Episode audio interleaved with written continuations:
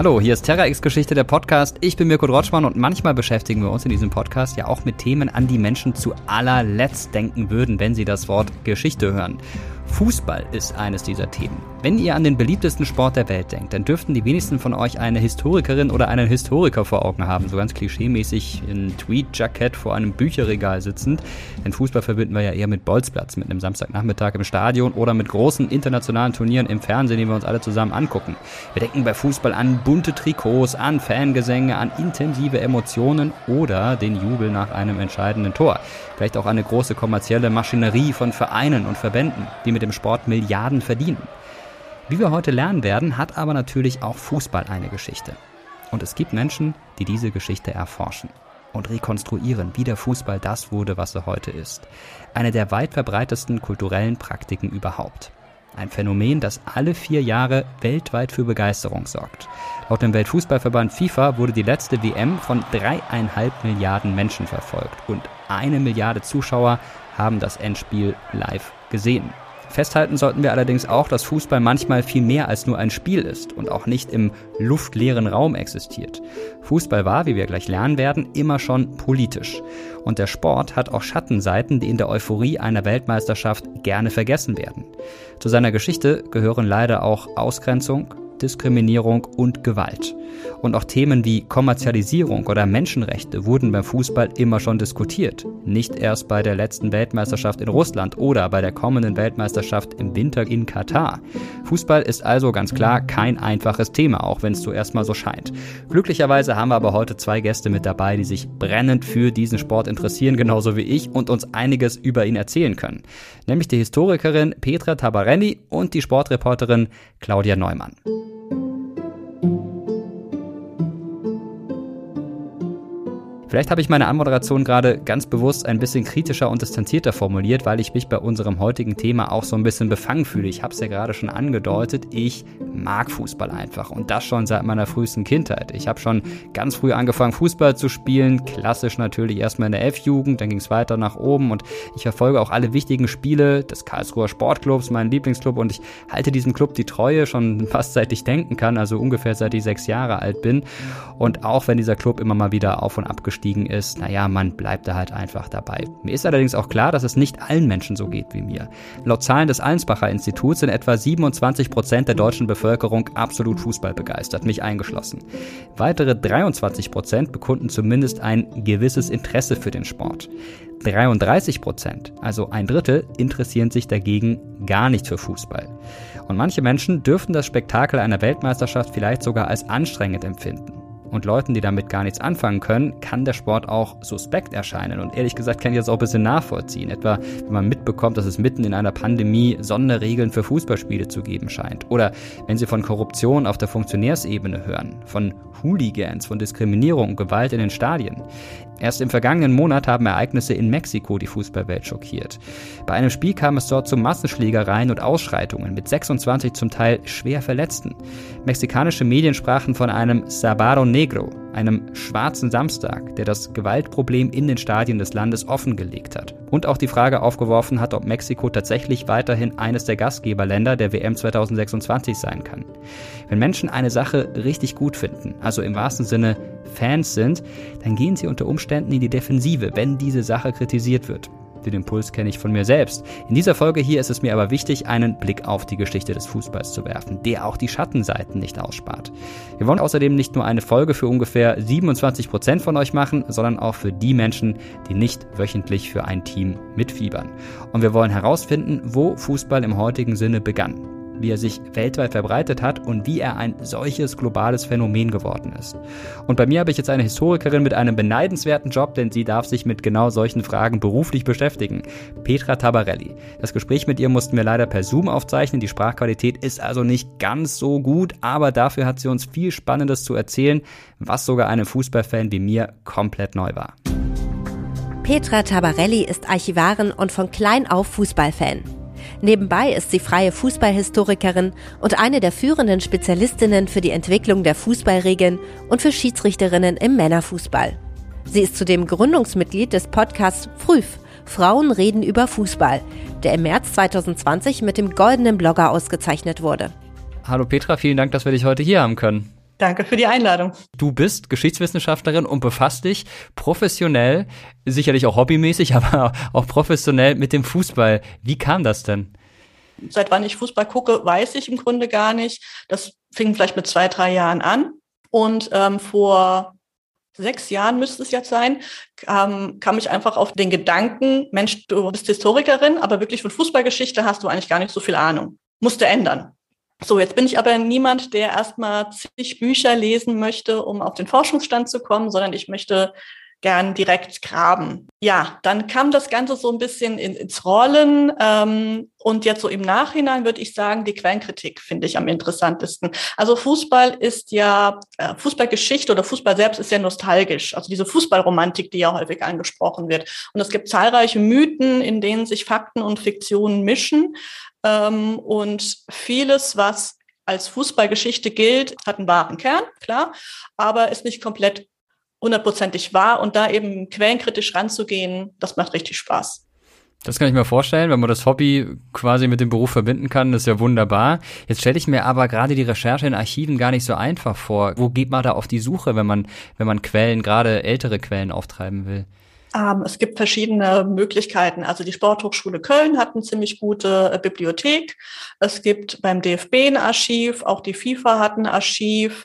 Ähm, es kommt aber auch ein bisschen drauf an, was für was man sich interessiert. Ich habe ähm, relativ schnell die Fußballregeln als, als Schwerpunktthema ähm, gehabt, weil ich einfach gemerkt habe, da gibt es unzählige viele Seiten, aber es gibt keine Seite, wo alle Fußballregeländerungen enthalten sind und viele sind voneinander abgeschrieben. Die Jahreszahlen weichen ab, also quellenkritisch eine Fundgrube wie sonst noch was. Und ich habe angefangen im Internet, ähm, da habe ich verschiedene IFAB-Protokolle gefunden. Das IFAB ist das International Football Association Board, also dieses äh, Gremium aus den vier britischen äh, Verbänden und der FIFA, die eben jedes Jahr mit zwei Drittel Mehrheit die äh, neuen Fußballregeln bestimmen. Und diese Protokolle sind zum größten, größten Teil online. Die habe ich durchsucht und dadurch auch schon viel gefunden, auch an Regeländerungen äh, oder Vorschlägen, die gar nicht angenommen wurden, aber die trotzdem ja einen gewissen Zeitgeist eben zeigen. Und dann war ich an der Sporthochschule eben, ich war im DFB-Archiv und ich war auch im FIFA-Archiv. Du hast gerade schon die Briten angesprochen. Es gibt ja diesen berühmten Song Football's Coming Home, auch ganz stolz wieder geschmettert bei der Europameisterschaft 2021. Die Briten feiern sich als die Erfinder des Fußballs. Kann man das denn tatsächlich so sagen? Kommt der Fußball von der Insel? Ja, eine gute Frage. Es gibt eigentlich keinen Zeitpunkt X, äh, den man sagen kann, äh, jetzt beginnt quasi die Fußballgeschichte. Es kommt auch ein bisschen auf die Perspektive letztendlich drauf an oder auf die Fragestellung. Also es wurde im alten China schon Fußball gespielt. Ähm, es gab in, in der frühen Neuzeit in äh, Florenz den Calcio. Ähm, es gab schon vor 1800 in England Fußball, wobei das eher dann, ich sage jetzt mal, ähm, zwei verschiedene Orte waren, die gegeneinander gespielt haben. Da gab es auch keinen Unterschied zwischen Spieler und Zuschauer. Man hat einfach mitgespielt, wenn man Lust hatte und ähm, auch, ich sage jetzt mal salopp gesagt, mit Mistgabeln im Grunde, um den Gegner fern zu halten. Zumindest nostalgisch wird das immer dann eben so dargestellt. Und dann gab es eben diesen Wechsel, dass es an diesen ähm, Privatschulen, den Public Schools in England ähm, Fußball unter gewissen Regeln eingeführt wurde, um Gentleman-Ideale zu, zu erlernen. Also vor allem Mut und Fairness eben. Ja, dann kann man im Grunde aber auch noch 1863 nennen, als eben die FA gegründet wurde oder auch die 1880er Jahre, als dieser professionelle Fußball eben in England äh, Fuß fasste und eben auch das IFAB, also auch die Regeln nicht nur, für, also muss euch vorstellen, dass äh, es gab ja zwischen England und Schottland ab 1872 äh, die ersten Länderspiele und die mussten sich vorher immer erstmal einigen, nach welchen Regeln spielen wir. Spielen wir die erste Halbzeit so, die zweite Halbzeit so, machen wir irgendwie einen Mischmasch aus unseren Regeln. Deswegen kam ja im Grunde dieses IFAB. Ähm, das IFAB ist ursprünglich gegründet worden von den vier britischen äh, Verbänden, um halt wiederum eigene äh, gemeinsame Regeln halt zu bestimmen, damit man halt sich nicht immer wieder vorher erstmal ja, einigen muss, wie man jetzt spielt. Schon seit Jahrtausenden scheint es Menschen Spaß zu machen, einen Ball zu kicken. Und auch Teamsportarten, bei denen es darum ging, einen Ball ins Ziel zu befördern, gibt es schon ziemlich lange. Eine der frühesten Ballsportarten, die wir kennen, ist der Episkyros, der vor 2500 Jahren im antiken Griechenland gespielt wurde. Bei den Römern war ein ähnliches Spiel namens Harpastum verbreitet. Beide Spiele erinnern aus heutiger Perspektive allerdings eher an Rugby als an Fußball, da nicht nur die Füße, sondern auch die Hände eingesetzt wurden. Mehr mit dem modernen Sport gemeinsam hatte das Spiel Suchu, das im China der Han-Dynastie beliebt war. Seine früheste Erwähnung ist 2200 Jahre alt. Beliebt war der Sport allerdings bis ins Mittelalter. Und tatsächlich scheint Suchu vor allem mit den Füßen ausgetragen worden zu sein. Sowohl der griechische Episkyros als auch das chinesische Suchu wurden übrigens nicht nur von Männern gespielt. Es gibt Zeugnisse, in denen auch von Spielerinnen die Rede ist. Damit gehören sie zu den frühesten Sportarten, von denen wir wissen, dass sie auch von Frauen betrieben wurden. Als frühe Form des Fußballs wird oft auch der Calcio Fiorentino eingestuft, der ab dem Mittelalter in Florenz gespielt wurde. Im gleichen Zeitraum finden sich auf den britischen Inseln auch erste Erwähnungen eines Spiels mit dem uns vertrauten Namen Football, welches an Festtagen zwischen verschiedenen Dörfern ausgetragen wurde. Beliebt wurde Football ab dem 19. Jahrhundert dann an den Public Schools, also an den Schulen, die von den Söhnen der Oberschicht besucht wurden. Spiele zwischen diesen Schulen wurden allerdings lange dadurch erschwert, dass jede Schule ihre eigene Version spielte. Vor jedem Match mussten erst aufwendig gemeinsame Regeln vereinbart werden. Auch lange nachdem das Spiel auch in anderen Teilen der Gesellschaft immer beliebter wurde. Dies war einer der Gründe für die Gründung der Football Association, abgekürzt FA 1863, dem ersten Fußballverband auf nationaler Ebene. Und auch für die Formulierung der ersten allgemeinen Fußballregeln. Der frühe Fußball war lange Zeit sehr individualistisch. Sobald ein Spieler den Ball hatte, stürmte er mit ihm nach vorne. Pässe zwischen Mitgliedern eines Teams waren eher unüblich. Und das Spiel wurde äußerst aggressiv ausgetragen. Oft ist bei seiner Beschreibung von Mock Battles die Rede, also gespielten Schlachten. Eine neue Spielweise entwickelte sich erst, als immer mehr Menschen aus den unteren Schichten Fußball zu spielen begannen. Sie brachten einen anderen Ethos mit als die Gentleman-Amateure der Oberschicht hatten aufgrund der in der Arbeiterklasse verbreiteten Mangelernährung aber auch schlicht damit zu kämpfen, dass sie oft kleiner und körperlich unterlegen waren. Eine Verletzung bedeutete für sie zudem, dass sie als Ernährer ihrer Familie ausfielen. Die Lösung war, nicht mehr einfach mit dem Bein nach vorne zu preschen, wie bei den früheren Mock Battles, sondern häufiger zu Teammitgliedern zu passen, kooperativer zu spielen. Der Erfolg dieser Spielweise wurde spätestens im Jahr 1883 offensichtlich – beim Finale des FA Cups zwischen Blackburn Olympic und den Old Etonians. Das erste Mal besiegte hier ein Arbeiterteam die Mannschaft einer Public School, was mit dazu beitrug, dass sich das Kombinationsspiel allmählich durchsetzte. Auch die 1885 getroffene Entscheidung, dass Spieler mit dem Sport Geld verdienen dürfen, führte dazu, dass Fußball immer populärer wurde. Denn sie öffnete den Sport noch weiter für Nachwuchstalente aus den unteren Schichten und ermöglichte diesen ein intensiveres Training. Langfristig führte dies aber auch dazu, dass sich die Oberschicht anderen Sportarten wie Rugby oder Cricket zuwandte, in denen der Amateurstatus der Spielenden teilweise bis heute eine wichtige Rolle spielt. Für große Teile der britischen Gesellschaft wurde jedoch Fußball zur beliebten Sportart. In der Folgezeit entstanden viele der Teams, die wir bis heute kennen. Und mit dem British Ladies Football Club 1894 auch das erste Frauenfußballteam. Zumindest in diesem Punkt bin ich froh, dass wir im Jahr 2021 leben, denn so ein Fußball, der immer in eine Richtung und danach wieder in die andere Richtung geht, wäre dann doch ein bisschen langweilig. Wenn man sich die deutschen Clubs anschaut, dann gibt's sehr viele, die so um die Jahrhundertwende vom 19. zum 20. Jahrhundert entstanden sind. Mainz 05 natürlich dein Verein, wir haben Schalke 04, wir haben Bayern 04, Leverkusen. Das sind alles Clubs, die ja kurz nach der Jahrhundertwende entstanden sind. Ist das auch die Zeit, in der der organisierte Fußball auch in Deutschland Fuß fasst? Ja, also zumindest vermehrt. Also der Fußball kam durch Engländer nach Deutschland, äh, durch Urlauber, durch Langzeiturlauberreisende, auch Händler, die einfach dann eben sich zusammen getroffen haben und halt ihre Sports, es war ja nicht nur Fußball, sondern auch Cricket und so weiter, zusammengespielt haben. Das haben die Deutschen gesehen und ähm, zum Teil eben gesagt, da möchten wir mitspielen, das möchten wir auch lernen. Also es gibt ja immer noch diesen Mythos mit Konrad Koch, aber ähm, es sind ja seine ersten Regeln überliefert und man sieht ganz deutlich, dass es Rugby gewesen, was der nach Deutschland brachte. Ähm, es hieß halt einfach alles damals Football, weil es gab damals noch so sehr viele Mischformen Misch, äh, im Grunde vom Fußball. Also es gab auch noch verschiedene Handspiele, die möglich waren im Fußball. Fußball ähm, und so weiter und so fort.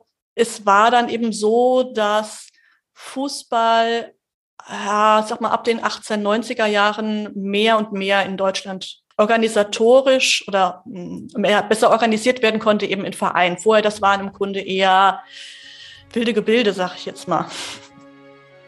Ende des 19. Jahrhunderts umfasste das britische Empire ein Viertel der Weltbevölkerung.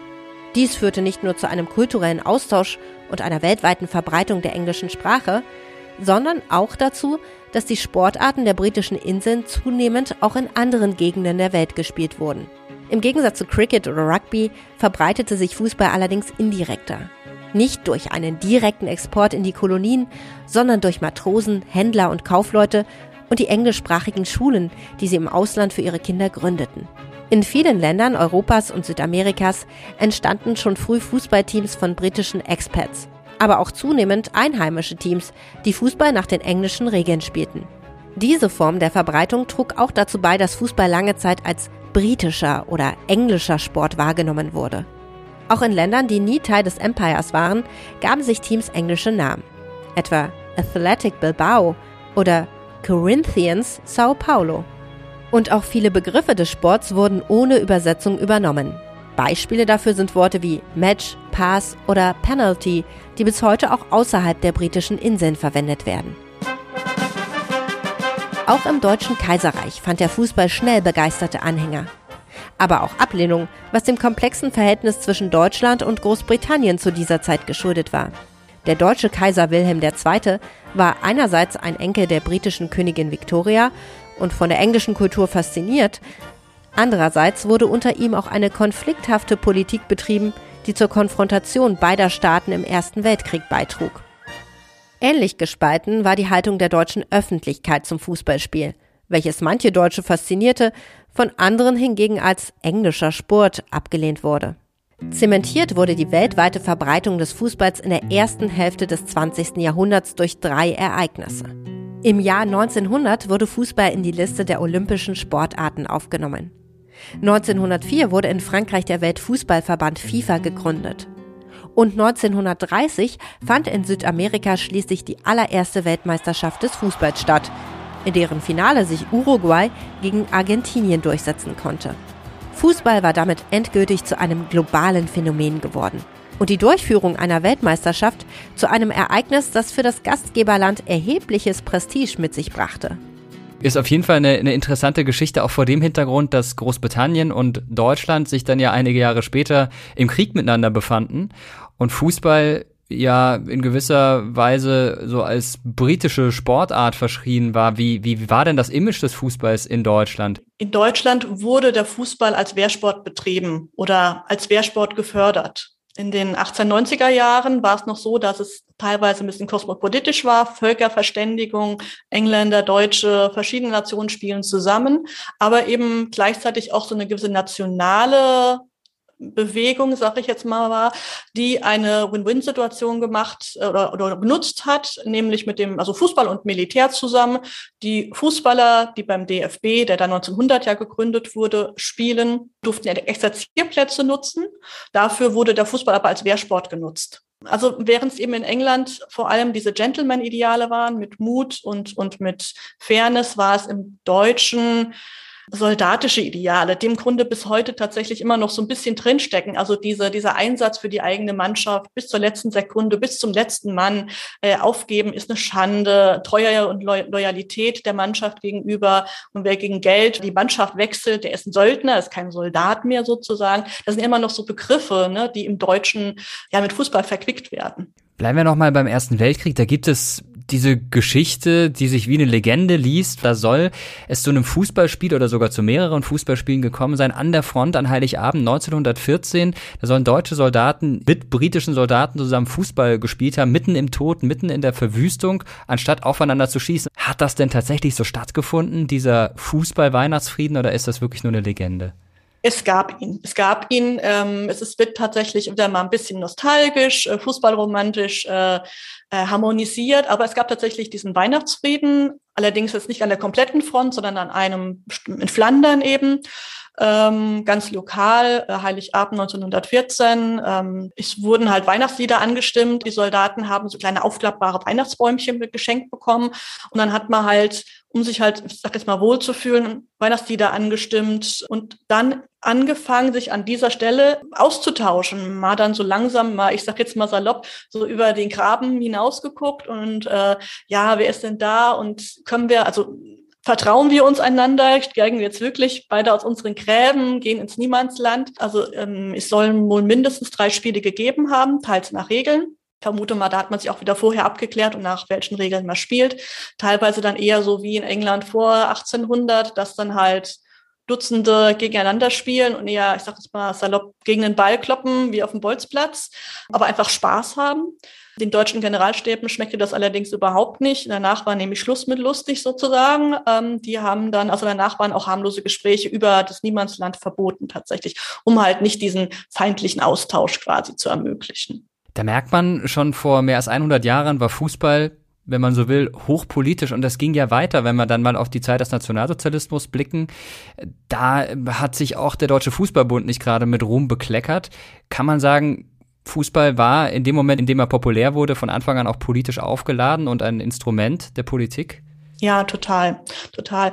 Wie ich ja schon erwähnt habe, also am Anfang war so ein bisschen der zweigeteilt, kosmopolitisch und national. Dann hat eben diese nationale Ausrichtung gewonnen. Ähm, zwei Beispiele einfach mal. Es gab 1890 den äh, Bund der Fußballspieler, wurde in Berlin gegründet mit dem Ziel, auf ganz Deutschland ausgeweitet zu werden. Es gab den Burn Football Club, in dem halt nicht nur Deutsche mitspielten und der durfte nicht Mitglied werden in diesem Verband, weil er eben nicht nur aus Deutschen besteht. Das war also schon diese, ähm, ja, diese Ausrichtung oder ein an, anderes Beispiel, die Eindeutschung der, ähm, der, der Fußballbegriffe sowas wie Verteidigung oder Angriff ist einfach eins zu eins aus dem Englischen ja übersetzt worden und auch in anderen Landessprachen eigentlich üblich, dass es mal übersetzt wird. Anders ist es beim Penalty Kick, also beim Strafstoß, der tatsächlich ja in Österreich und äh, Schweiz immer noch Penalty oder Penalty Kick eben heißt, in Deutschland aber eben Strafstoß oder auch Elfmeter, äh, was ja auch zeigt, dass es ein deutscher Begriff ist, weil es ja in England äh, zwölf Yards sind, weil die ja gar nicht in Meter messen. Also das sind alles so, so hm, Sachen, wo man versucht hat, in Deutschland diese Englishness quasi auszutreiben, um zu zeigen, nee, Fußball ist ja gar kein englischer Sport, das ist ja viel mehr und ähm, eigentlich passt der ideal so zum deutschen äh, Ritus, den man damals eben vor über 100 Jahren ähm, verkörperte. Eine große Rolle bei der Bildung einer nationalen Identität spielte der Fußball schon ab den ersten Jahrzehnten des 20. Jahrhunderts. Dies erklärt, warum im Deutschen Reich versucht wurde, den Sport von seinen englischen Wurzeln zu lösen und ihn einzudeutschen – aber auch, warum ein paar Jahrzehnte später der westdeutsche Sieg bei der Weltmeisterschaft 1954 zu einem Gründungsmythos der Bundesrepublik wurde. Ab Beginn des Zweiten Weltkriegs war das deutsche Nationalteam von den meisten Staaten weltweit boykottiert worden. Erst in den 1950ern konnten sich die Teams der beiden deutschen Staaten wieder für internationale Turniere qualifizieren. Das Wunder von Bern wurde in der Bundesrepublik deswegen auch als eine Wiederaufnahme in die Völkergemeinschaft gewertet. Die Massenwirkung, die Fußball entfalten kann, machte ihn das ganze 20. Jahrhundert über auch zu einem Werkzeug für Populisten und Diktatoren. Viele autoritäre Herrscher in Südamerika und Europa bemühten sich darum, ihre Verbindung zum Sport zu betonen. Und sie nutzten Fußball auch, um ihre Anhänger zu mobilisieren. Und die Durchführung eines internationalen Turniers ermöglichte es Diktaturen immer wieder, von Problemen im eigenen Land abzulenken oder sich im besten Licht darzustellen. Nennenswerte Beispiele sind die WM 1934 im faschistischen Italien, die Europameisterschaft 1964 in Spanien unter General Franco und die WM 1978, die kurz nach der Machtergreifung einer Militärjunta in Argentinien stattfand. Ich will nur sehen, dass unsere Burschen siegreich kicken. Siegreich kicken wollen sie ab 1. Juni alle. Unter Militärschutz wird den 5000 deutschen Schlachtenbummlern vielleicht klar werden, dass in Argentinien nicht nur Tango auf dem Rasen getanzt und Stiere in der Pampas geschlachtet werden. Fußball ja, Folter nein, fordert Amnesty International. Sport und Unterdrückung kein willkürlicher Zusammenhang, sondern politische Wirklichkeit in diesem Land. Denn während die Sportfans in die Stadien drängen, sitzen tausende politischer Gefangener in den Gefängnissen. Vom Weltfußballverband FIFA und von vielen Nationalteams wurden Menschenrechtsverletzungen dabei lange Zeit ignoriert. Als der deutsche Bundestrainer Helmut Schön 1978 auf die Folter und die politischen Morde der argentinischen Militärdiktatur angesprochen wurde, erwiderte er, dass man versuchen solle, den Sport so unpolitisch wie möglich zu halten. Und der Nationalspieler Berti Vogts bemerkte lapidar, dass er selbst noch keine politischen Gefangenen gesehen habe. Der argentinischen Junta verhalf der Weltmeistertitel allerdings zu einem Popularitätsschub im In- und Ausland. Und er trug mit dazu bei, dass sich das Regime weitere Jahre an der Macht halten konnte. Die Diktatur in Argentinien endete erst infolge der Niederlage des Landes im Falklandkrieg, Anfang der 1980er Jahre. Dieser Krieg sollte ein paar Jahre später auch eine Rolle bei einem der legendärsten Spiele der Fußballgeschichte spielen. Bei der WM 1986 in Mexiko trafen die früheren Kriegsgegner Argentinien und England aufeinander. Dem jungen Stürmer Diego Maradona gelangen dabei zwei der berühmtesten Fußballtore überhaupt, die bis heute als Hand Gottes oder als Tor des Jahrhunderts bezeichnet werden. In seiner Autobiografie bekannte Maradona später, dass er und Teamkollegen den Sieg über die englische Mannschaft als Rache für die Niederlage im Falklandkrieg sah, ein Beispiel dafür, dass Spiele zwischen Nationalteams manchmal auch als Auseinandersetzungen zwischen Staaten verstanden werden. Auch in der Gegenwart wird über Menschenrechte bei internationalen Turnieren diskutiert. Dies war schon bei der Weltmeisterschaft 2018 in Russland der Fall. Und es wird sicherlich auch ein Thema bei der WM im Winter in Katar sein.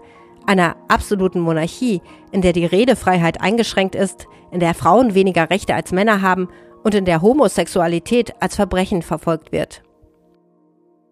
Ab wann ist es denn losgegangen, dass Fußball so populär wurde, dass er wirklich ein Massensport geworden ist? Das war im Grunde nach dem Ersten Weltkrieg. Also ähm, Fußball, Wehrsport, wie gesagt, wurde in den äh, Gefechtspausen im Ersten Weltkrieg, von denen es ja viele gab, als einerseits eben als als Ablenkung bestimmt gespielt, aber eben auch um fit zu bleiben und um mannschaftsdienlich, also um das Mannschaftsgefüge zusammenzuhalten. Viele haben tatsächlich erst im Krieg Fußball kennengelernt, Fußball lieben gelernt und dann gab es den ersten Boom Anfang der 1920er Jahre. Das war tatsächlich dann eben die Zeit, in der auch so eine gewisse Aggressivität sich einfach auch entwickelt hat im Fußball auch. Ähm. Ja, und dann auch richtige Fankulturen entstanden sind, die auch zum Teil politisch ausgerichtet sind. Wenn wir mal zum Beispiel nach Italien gucken, ganz prominent Lazio Rom und AS Roma, zwei Clubs, bei denen der eine oder beziehungsweise die Fangruppen des einen Clubs als rechts oder auch zum Teil rechtsextrem, die anderen links verortet werden. Wann hat denn das begonnen, dass sich die Fankulturen entwickelt haben? Auf der einen Seite, zum anderen aber auch, dass sie politisch wurden oder war das von Anfang an auch schon der Fall? Nee, von Anfang an nicht. Das wurde so richtig im Grunde erst in der neueren Fußballgeschichte so. Ähm, also dass, dass man wirklich das damit verquickt, dass Fußball Natürlich, Fußball ist politisch, Fußball ist äh, Gesellschaft, äh, gesellschaftspolitisch einfach wichtig. Aber das hat man lange Zeit halt voneinander getrennt, ähm, weil Fußball irgendwie für sich stehen sollte. Ähm, Im Fußball auch eine so gewisses einende Element eben war, weg von den Parteien, weg von dem, was uns was eigentlich in der Zeit einen getrennt hat, eben das Politische. Deswegen wollte man das lange Zeit, also gerade äh, innerhalb des DFBs hat man das lange Zeit verdrängt. Aber natürlich gibt es das. Also ich meine, es gibt, wie in, Eng in Italien, gibt es auch in Deutschland eben ähm, Vereine, die sich politisiert haben, aber das wirklich eher, also in Nachkriegszeit. Ein Thema, das ich auch ganz spannend finde, ist Frauen im Fußball. Fußball war gar nicht von Anfang an ein Männersport, sondern auch schon vor 100 Jahren haben Frauen tatsächlich Fußball gespielt. Das geriet dann aber wieder ein Stück weit in Vergessenheit. Warum? Ja, das mit den Frauen, also es ist auch wieder mit dem Fußballboom eben der 20er Jahre verbunden. Natürlich wollten auch Frauen Fußball spielen, warum sollen es nur Männer machen? Ähm, man hat das in lange Zeit vom DFB einfach nicht beachtet, so nach dem Motto, wenn wir sie nicht beachten, dann gibt's sie nicht. Das war in den 20er Jahren so, dann gab es ein sehr, oder gibt es ein sehr prominentes Beispiel mit Lotte Specht, die eben in Frankfurt einen äh, eigenen Fußballclub gegründet hat, der aber im Grunde nur immer gegen sich selbst gespielt hat, weil die Männer teilweise ja, Sorge hatten, gegen sie zu spielen, andererseits einfach auch nicht wollten, weil nicht, warum soll ich mir dann gegen Frauen spielen und so. Und es gab einen neuen Boom, wieder eben nach der WM 54 und der führte eben zu diesem DFB-Verbot von, von Frauenfußball 55 das dann eben 15 Jahre Bestand hatte. Aber man darf jetzt auch nicht glauben, dass es für 15 Jahre keinen Frauenfußball in Deutschland gab. Also der lief natürlich weiter, nur halt nicht innerhalb des DFB. Und Ende der 60er Jahre war es dann so tatsächlich in Deutschland oder in der BRD, in der DDR war es tatsächlich nie verboten, wenn auch nicht wirklich gefördert, äh, der Frauenfußball nicht gefördert wurde. Aber in der BRD war eben verboten.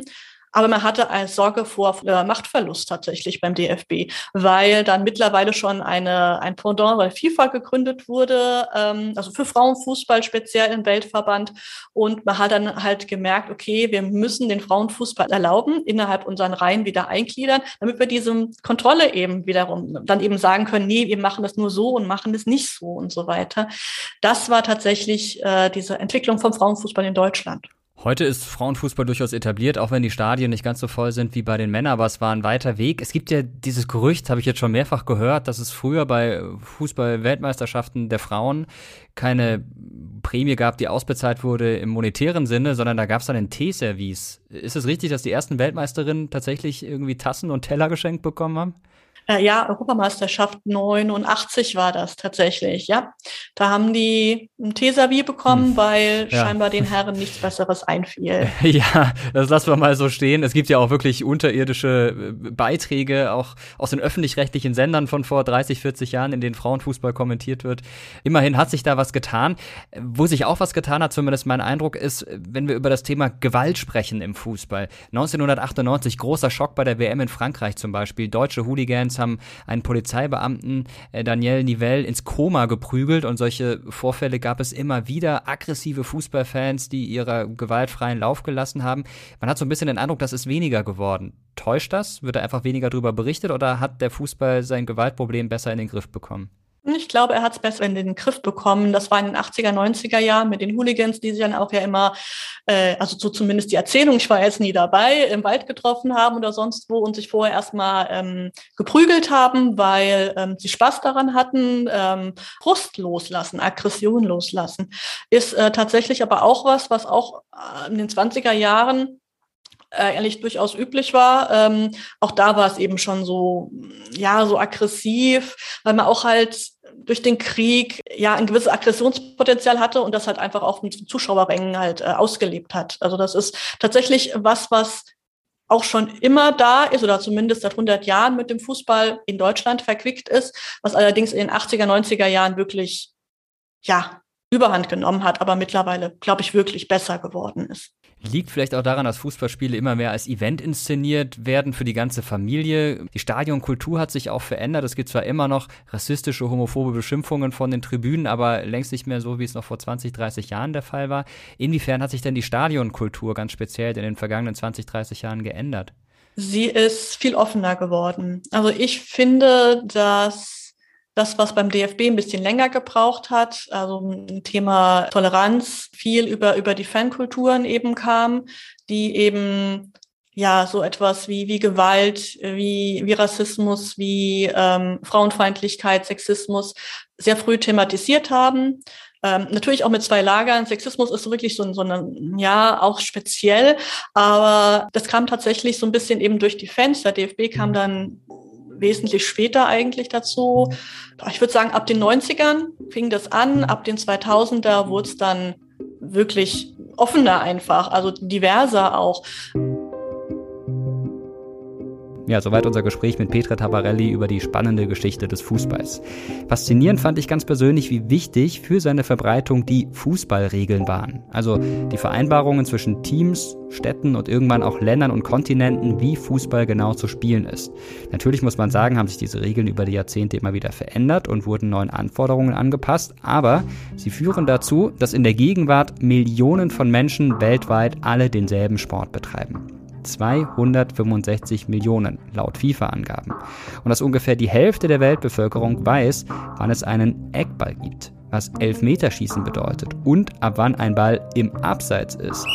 Gut, beim letzten Punkt, da muss man sagen, das ist das, was vielleicht das komplizierteste im Fußball ist. Jeder Fußballfan weiß es, aber erklären kann man es dann nicht immer. Aber abgesehen davon gibt es wenige Dinge auf unserem Planeten, die so umfassend verstanden werden wie Fußball. Was bei genauerem Betrachten ganz schön beeindruckend ist. Gelernt haben wir allerdings auch, wie viel Fußball mit Identität zu tun hat. Im positiven wie im negativen Sinne. Fußball kann Menschen zusammenbringen, aber auch dazu führen, dass sie eine andere Gruppe abwerten oder sogar angreifen. Er kann auch zum Spielfeld für Nationalismus oder zum Werkzeug für Populisten werden. Und über die Frage, wie ethisch vertretbar ein Turnier in einem Land ist, das die Menschenrechte einschränkt, teilweise auch mit Füßen tritt, über die haben sich Fußballfans das ganze 20. Jahrhundert Gedanken gemacht. In den letzten Jahrzehnten hat Fußball einen gewissen Imagewandel durchgemacht. Statt der kriegerischen Töne geht es jetzt vielmehr um Werte wie Toleranz und Völkerverständigung. Das Motto der Weltmeisterschaft 2006 in Deutschland war bezeichnenderweise die Welt zu Gast bei Freunden. Aber ganz verschwunden sind Themen wie Rassismus, Sexismus und Homophobie leider immer noch nicht.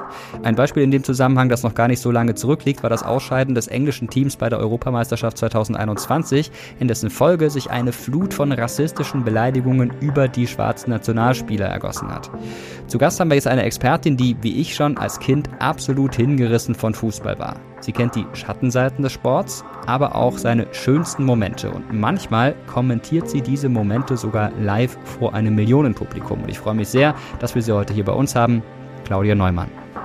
Claudia Neumann ist Reporterin in der Hauptredaktion Sport des ZDF, Live-Kommentatorin und Buchautorin. Bei der Frauenfußball-WM in Deutschland 2011 kommentierte sie als erste Frau überhaupt ein WM-Spiel im deutschen Fernsehen. Bei der Europameisterschaft 2016 begleitete sie als erste weibliche Kommentatorin ein internationales Turnier im Männerfußball. Hallo Claudia, schön, dass wir mit dir sprechen können. Servus Mirko, grüße dich. Wir haben dich heute hier bei uns als eine der renommiertesten Sportreporterinnen in Deutschland, aber natürlich auch als eine Person, die eine starke persönliche Beziehung zum Fußball hat. Wie bist du denn überhaupt mit Fußball in Kontakt gekommen? Wann ging es da bei dir los?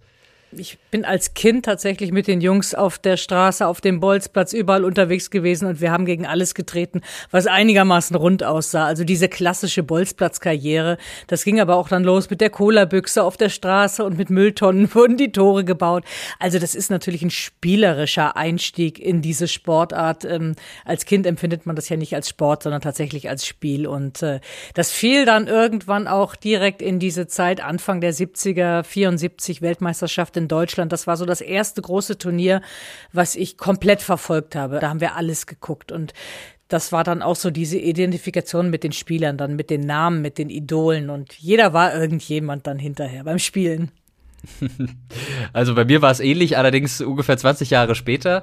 Äh, ein Weltmeistertitel, da musste ich ein bisschen länger drauf warten, obwohl ich 86 geboren bin, aber 1990, da kann ich mich jetzt ehrlich gesagt nicht mehr so dran erinnern.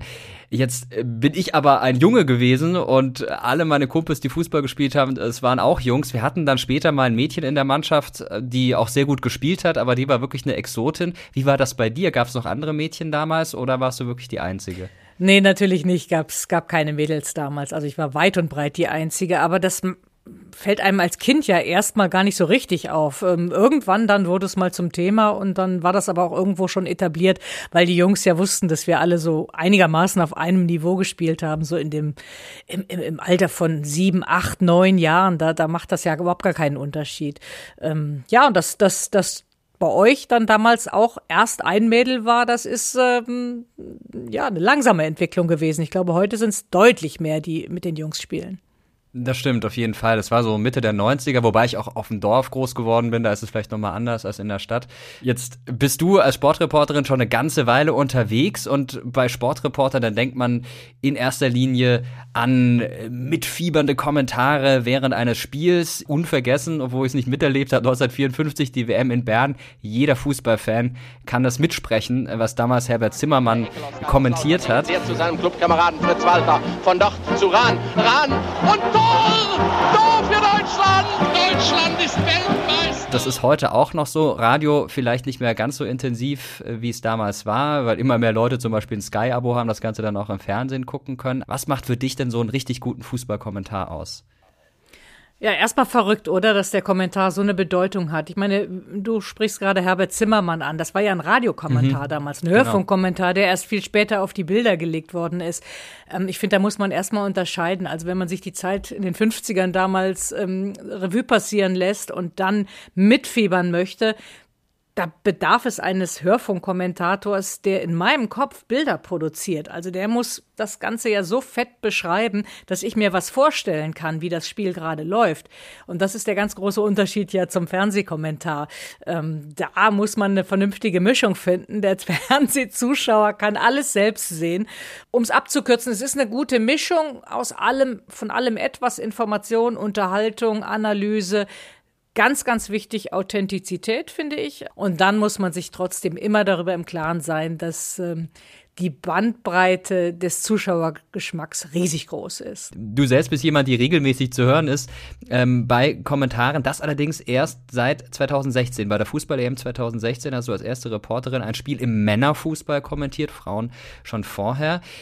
Jetzt ist das schon für mich überraschend gewesen, dass es so lange gedauert hat. Ich kannte dich auch schon vorher, kannte deine Kommentare auch schon vorher und ich dachte mir, ja, warum dauert das so lange, bis es, bis es so weit ist? Und war das eine Sache, für die du lange kämpfen musstest?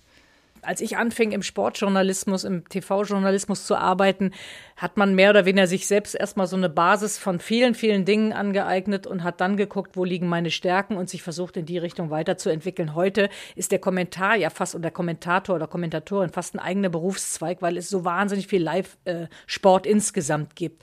Und für mich war dann schon sehr, sehr schnell klar, dass es äh, in die Richtung Fußballkommentar läuft. Aber ob ich mir den letzten Schritt, das muss ich ganz offen sagen, zutraue, diese Königsdisziplin, Live-Kommentar, also das musste erstmal in mir reifen, ob ich mir das zutraue. Und dann haben mich damals die Kollegen, also die, Chefs damals angesprochen, ob ich das nicht mal ausprobieren möchte. Und zwar zunächst im Frauenfußball, was ich sehr klug fand.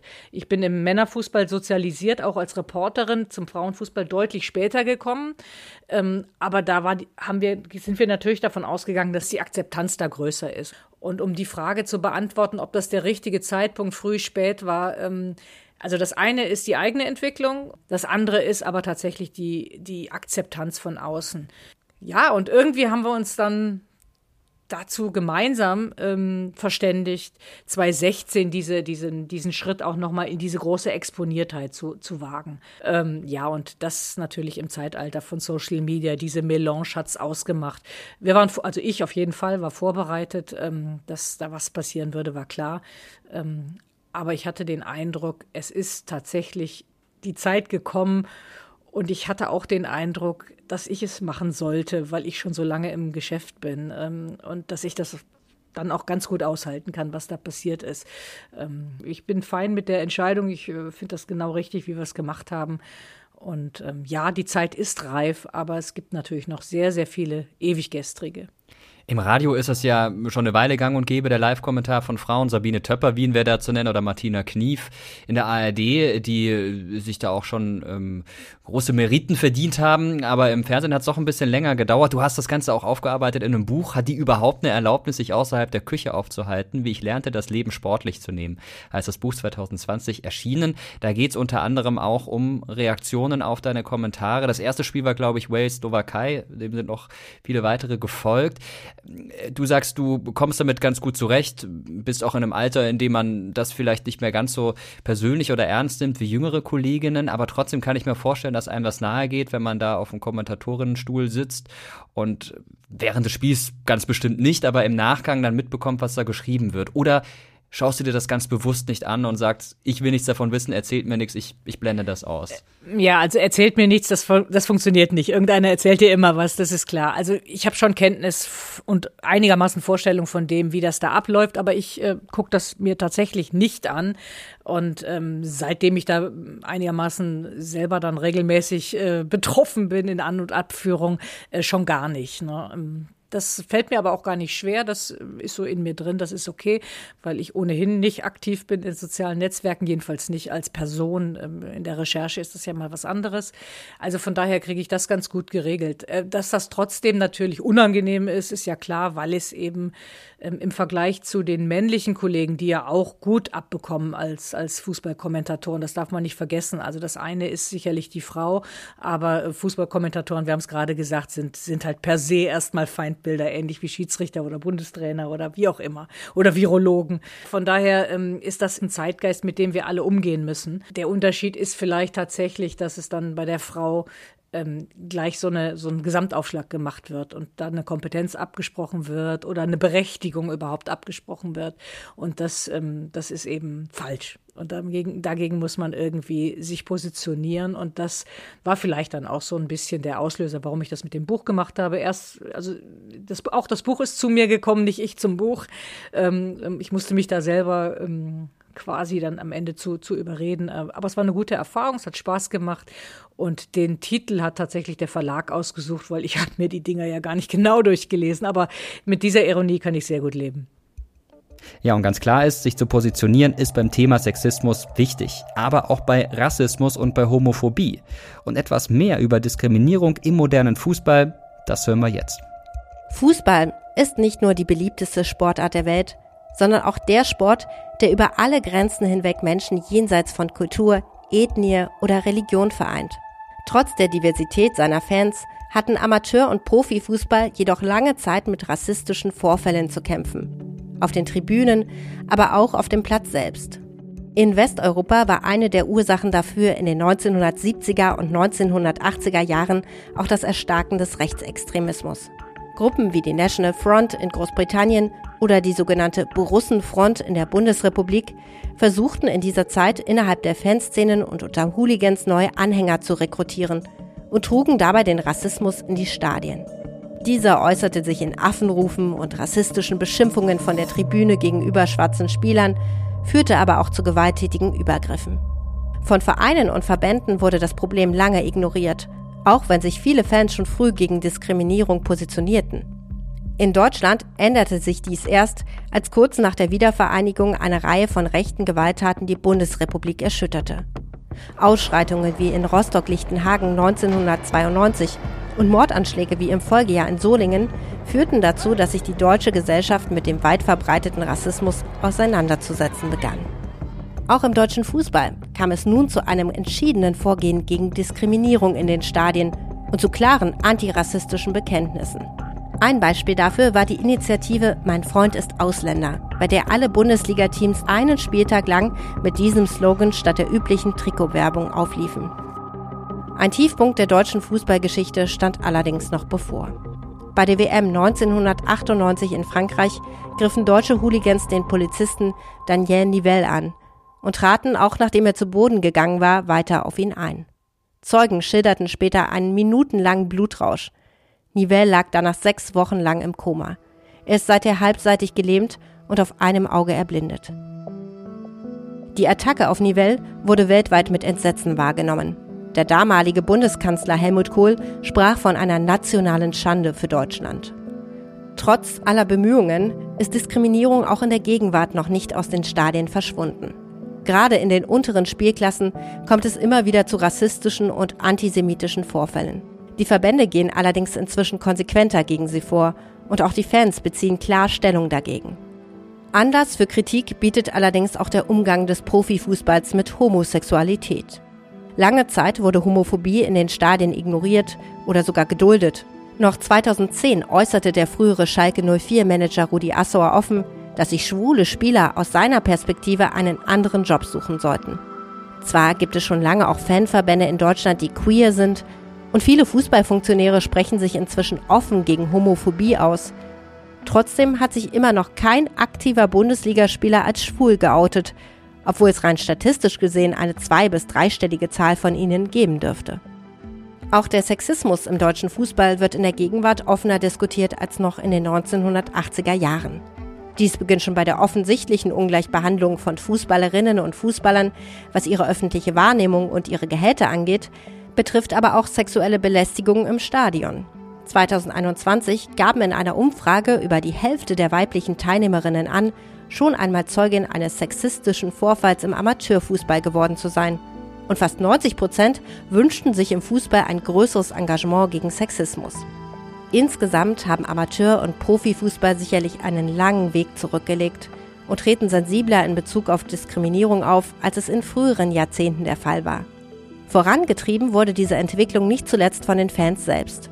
Wie ein Blick in soziale Medien und Kommentarspalten offenbart, geht es im Fußball jedoch immer noch nicht ganz diskriminierungsfrei zu. Ein Umstand, der im Gefühlstaumel einer Weltmeisterschaft leider allzu oft vergessen wird.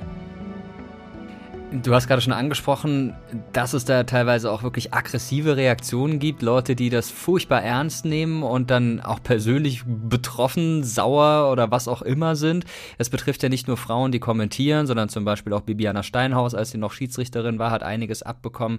Auch äh, Schiedsrichterassistentinnen, die auf dem Platz stehen, kriegen einiges zu hören, mehr als ihre männlichen Kollegen. Was meinst du denn, womit hängt diese Aggressivität zusammen? Wohnt das dem Fußball einfach inne, dass es so ein, so ein Kampf ist, der da auf dem Platz stattfindet und damit dann auch auf den Rängen und zu Hause auf den Sofas?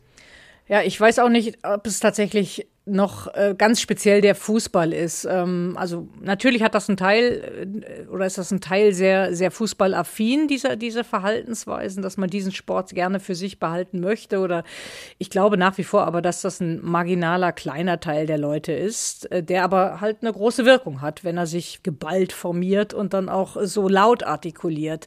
Ähm, und ja, der Fußball insgesamt ähm, hat schon noch ein Problem mit Frauen. Und da rede ich jetzt nicht nur von den Menschen, die über Kommentatoren äh, oder Kommentatorinnen in dem Fall äh, schimpfen ähm, und auch nicht nur von Fans, die sich schlecht verhalten in anderen äh, Themenbereichen, sondern äh, insgesamt auch im Bereich derer, die den Fußball äh, führen, also die den Fußball, die Macher sozusagen.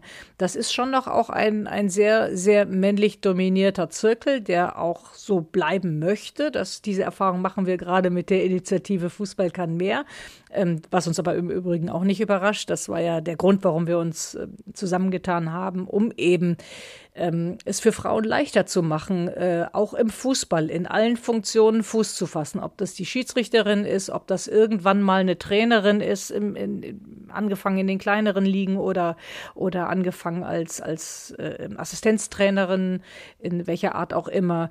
Ob das im Vorstand, im Präsidium ist, da sind wir der Meinung, dass es überhaupt keinen Grund mehr gibt, dass da so wenig Frauen, um, ja, um nicht zu sagen, fast gar keine ähm, existent sind in den großen Ligen. Ähm, wir glauben, dass, dass an der Stelle mehr Diversität wirklich sehr, sehr gut sein kann für den Fußball. Und das glauben im Übrigen auch viele junge Leute aus den aktiven Fanszenen, ähm, die völlig anders sozialisiert sind und diese, diese Herangehensweise der, ich sag mal, immer schon Dagewesenen überhaupt nicht mehr akzeptieren können. Und ähm, von daher, ja, da ist sicherlich im Fußball ein größerer Nachholbedarf als in anderen äh, Teilen unserer Gesellschaft, in anderen Branchen auch. Was die Ausdruckskraft des Fußballs betrifft, ähm, die ist einzigartig. Ne? Alles, was du im Fußball schaffen und erreichen kannst und ausdrücken kannst und Signale und Botschaften senden kannst, hat einen deutlich höheren Wert und ein größeres Gewicht ähm, als aus vielen, vielen anderen Bereichen, weil der Fußball eben tatsächlich so viele Menschen ähm, irgendwie interessiert und auch erreicht. Und diese, diese Kraft ähm, sollte man auch in vielerlei Hinsicht nutzen. Jetzt hast du gerade in Bezug auf die Aggressivität äh, gesagt, das ist ja nicht nur der Fußball. Und ich glaube, ich weiß, was du damit meinst. Es geht ja auch darum, dass man in den sozialen Netzwerken eine Verrohung feststellen kann, zum Teil auch im Umgang auf der Straße. Äh, vielleicht auch bedingt durch die Pandemie. Die Leute werden nervöser oder sind einfach generell schlechter gelaunt. Jetzt spricht man immer wieder davon, dass Fußball auch ein Spiegel der Gesellschaft ist, dass vieles von dem, was wir im Großen in der Gesellschaft haben, dann im Kleinen auch im Fußball stattfindet. Würdest du das unterschreiben oder ist es dann doch nur eher ein Ausschnitt? Na, ist schon ein Spiegel, würde ich schon sagen. Ähm, also alles das, was wir in den Fußballstadien erleben, erleben wir in anderen Teilen der Gesellschaft auch. Darauf bezieht sich ja auch der Fußball sehr oft, dass sie eben nicht ähm, ein, ein völlig weltfremdes, eigenes, kleines Business sind, sondern dass das in anderen Bereichen auch so ist. Aber es bekommt halt die größere Aufmerksamkeit dort. Ähm, und das ist halt die Frage, was mache ich daraus? Ich kann das ja umkehren und eben sehr viel Sinnvolles dann auch gestalten, gerade im, im, im Bereich der gesellschaftsrelevanten Themen. Und das ist ja auch angekommen, die Botschaft, aber ich muss es halt auch mit Leben füllen und zwar mit Glaubwürdigkeit vor allen Dingen. Das hätte man sich im Sommer gewünscht von äh, UEFA und DFB, als es darum ging, ähm, die Allianz Arena in äh, Regenbogenfarben erleuchten zu lassen. Die Statuten haben es nicht hergegeben. Ja, dann ändert die Statuten. Und jetzt, da in dem Moment, da hat die ganze Welt oder zumindest die Sportwelt drauf geschaut, was, was passiert, wie reagieren die Entscheider.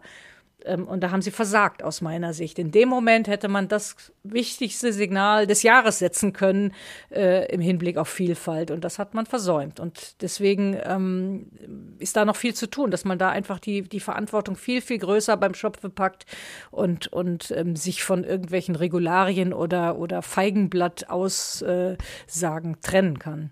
Jetzt gibt es aber auch Leute, die sagen, ja, aber das ist doch irgendwie alles auch ein Stück weit Politik und Politik und Fußball, das darf nicht miteinander vermischt werden.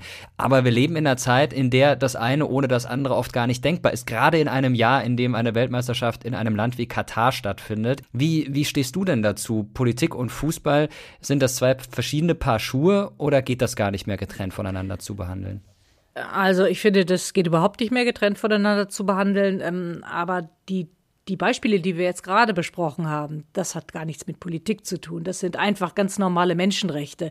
Kampf gegen Rassismus ist für mich nicht Politik. Das ist ein, ein, ein, ein Menschenrecht, das in jedem stecken sollte oder für Vielfalt, für Diversität für Gleichheit, für Gleichberechtigung einzustehen. Ähm, das, das, das sind menschliche Dinge, die nichts mit, mit, mit der harten Politik in dem Sinne zu tun haben. Dass es ähm, bei einer Entscheidung für Katar ähm, natürlich auch um viele, viele Dinge, vor allen Dingen auch um ganz viel Geld und um, um Einfluss ähm, der, der arabischen Welt in, in Europa und so weiter geht. Das ist dann in der Tat Politik. Ähm, aber man kann ja nicht auf der einen Seite sagen, äh, wir machen es, weil wir dann dadurch alle profitieren und, und Geld verdienen und auf der anderen Seite sagen, nee, wir wollen es aber getrennt haben. Also nein, das ist nicht mehr zu trennen.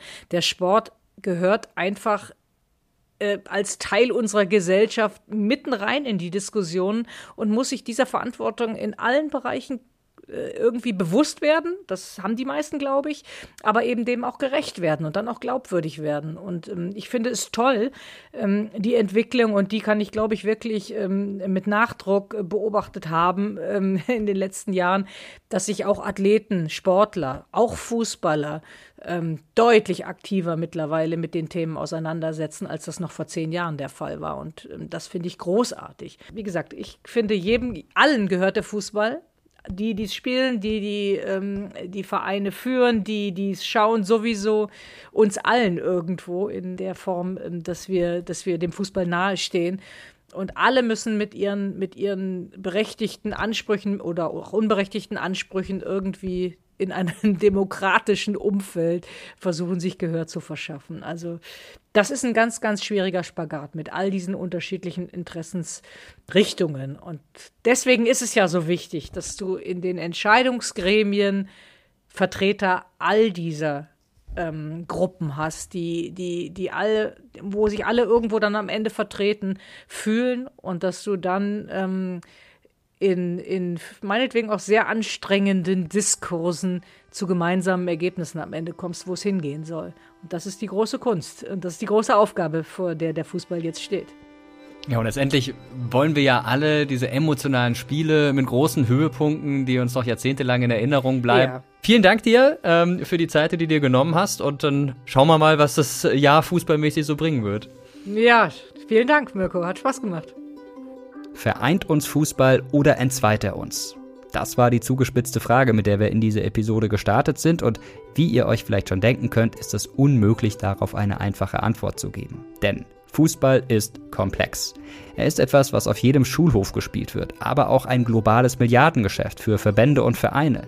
Er erschien lange Zeit als eine Bastion von Männlichkeit, war aber auch eine der ersten Sportarten, die von Frauen gespielt wurde. In seiner Geschichte finden wir Gewalt und Ausgrenzung, aber auch Solidarität und Völkerverständigung. Festhalten sollten wir auch, dass er ein bisschen wie eine universelle Sprache ist, die weltweit gesprochen und verstanden wird. Und dass seine Geschichte im Gegensatz zu vielen anderen historischen Themen erfreulich international ist und nicht wie so oft nur in den westlichen Industrienationen geschrieben wurde. Obwohl Fußball für die meisten Menschen vor allem eine Freizeitbeschäftigung war und auch ist, sollten wir nicht ignorieren, dass er schon immer eine politische Dimension hatte. Das begann schon im 19. Jahrhundert mit der Frage, wer ihn spielen darf und setzte sich dann im 20. Jahrhundert bei den Debatten fort, wie sich demokratische Staaten zu einem Turnier positionieren, das in einer Diktatur stattfindet. Und es beschäftigt uns natürlich auch in der Gegenwart, wenn wir zum Beispiel mitbekommen, dass Sanktionen gegen Russland nicht nur von den Vereinten Nationen oder einzelnen Staaten durchgeführt werden, sondern auch vom Weltfußballverband FIFA. Oder wenn uns plötzlich bewusst wird, dass ukrainische Teams wie Schachtjo Donetsk schon seit 2014 ihre Spiele nicht mehr in der eigenen Stadt durchführen konnten, weil die in einem Kriegsgebiet liegt. Egal ob ihr Fußball fantastisch findet oder nicht, wir hoffen auf jeden Fall, dass euch die heutige Folge gefallen hat. Ich habe definitiv einiges gelernt und ich hoffe, dass es euch genauso geht wie mir. Falls ja, dann freuen wir uns, wenn ihr diesen Podcast den Menschen in eurem Leben weiterempfehlt, die ihr mögt oder uns eine gute Bewertung gebt oder am besten beides. Und falls ihr uns was schreiben wollt, dann könnt ihr das per E-Mail tun oder uns einen Kommentar auf YouTube schreiben im Community-Tab von Mr. Wissen to Go Geschichte. Da veröffentlichen wir nämlich jeden Freitag einen Post zur aktuellen Folge. Einen Link dazu findet ihr in den Show Notes dieser Episode unten daneben, wo auch immer diese Show Notes bei euch auftauchen. Wir legen jetzt erstmal eine kleine Osterpause ein und melden uns dann in einigen Wochen wieder, in vier Wochen genauer gesagt, mit vielen neuen und spannenden Themen. Bis dahin, Bleibt gesund, passt auf euch auf. Dieser Podcast hier ist eine Produktion von Objektiv Media im Auftrag des ZDF. Ich bin Mirko Rotschmann, sagt Tschüss, danke fürs Zuhören und bis zum nächsten Mal.